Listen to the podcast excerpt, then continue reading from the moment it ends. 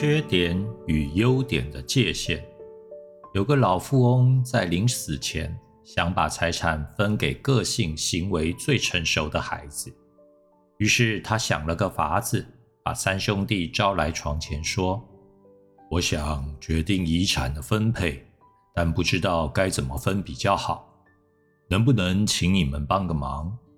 每人拿两张纸，一张写下自己的优点。”一张写下另外两个人的缺点，然后再把两张纸拿给另外两个兄弟签名。不管是优点还是缺点，写的越多且越快完成这件事的人，就能分得最多的财产。三兄弟听到指示，急忙照办，并与父亲约定隔天早上在他房间揭晓结果。第二天一大早。三兄弟就聚集在老富翁房前，只见老大、老二仍在为签字与否争论不休时，老三却坐在一旁气定神闲。父亲于是问他情况如何，老三说已经获得两个哥哥的签名同意了。父亲非常讶异，问他是怎么办到的。老三说：“我写自己优点的那张是空白的。”写哥哥缺点的那张纸也是空白的。我认为自己没有优点，他们没有缺点，他们接受起来一点也不困难，当然非常同意，就帮我签字了。老富翁接着叫两位哥哥拿出他们的优点与缺点的清单。老翁看了一下，笑了笑。两人所写的自我优点与写别人缺点的数量刚好一样多。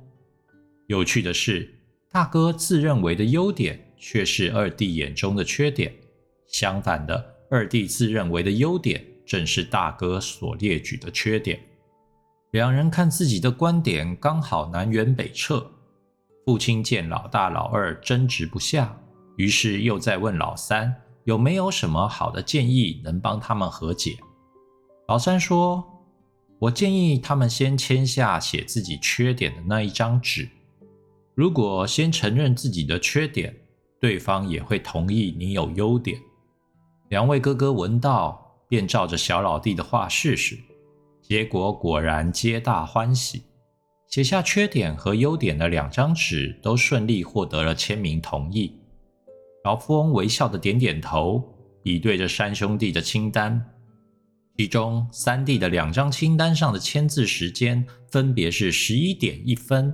以及十二点二分，差距只有一分钟，与两位哥哥清单上别人签字的时间整整差了二十四个小时以上。